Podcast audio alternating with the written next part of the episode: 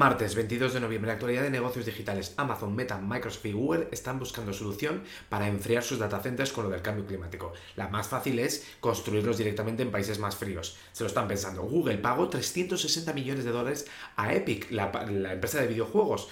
Eh, ¿Para qué? Para que no construyera una tienda de aplicaciones que rivalizara con el Play Store. Esto no lo ha hecho Apple, por eso lo han demandado y por eso ahora veremos qué pasa en el juicio. Amazon.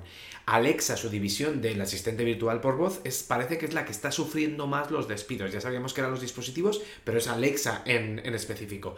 La empresa ha dicho que va a seguir invirtiendo en Alexa, pero veremos ¿En qué cantidad? Va a cerrar, por cierto, la aplicación de mensajería que compró el año pasado, la versión gratuita, WickerMe, pero va a dejarla de pago dentro de Amazon Web Services. Microsoft quitó del App Store una aplicación de, teclado que tenía una legión de fans que se llama SwiftKey. Sí, legión de fans, Microsoft puede ir en la misma frase y ahora la ha vuelto a poner y eh, la gente está bastante contenta. Discord y Crunchyroll, Crunchyroll es esta web que eh, donde puedes ver anime, pues han llegado a un acuerdo para que puedas ver anime en los chats y con eh, mientras hablas con tus amigos. Discord además tiene funcionalidad muy chula para sincronizar y ver la misma peli a la vez, con lo cual va en esa línea. Los clientes de FTX están perdiendo toda la esperanza de recuperar el dinero. Yo lo que no sé es por qué tenían la esperanza en un inicio de que lo iban a poder recuperar, porque eh, siendo un tema cripto sin fondos de rescate ni similar, porque no está regulado, pues no sé por qué tenían la esperanza.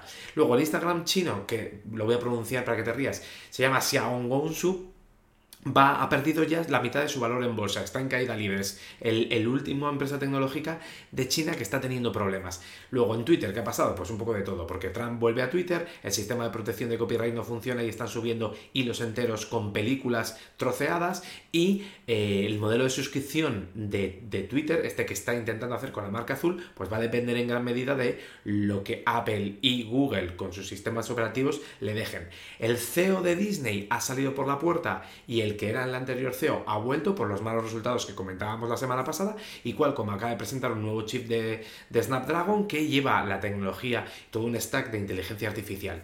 Hacer cositas, pasar bien.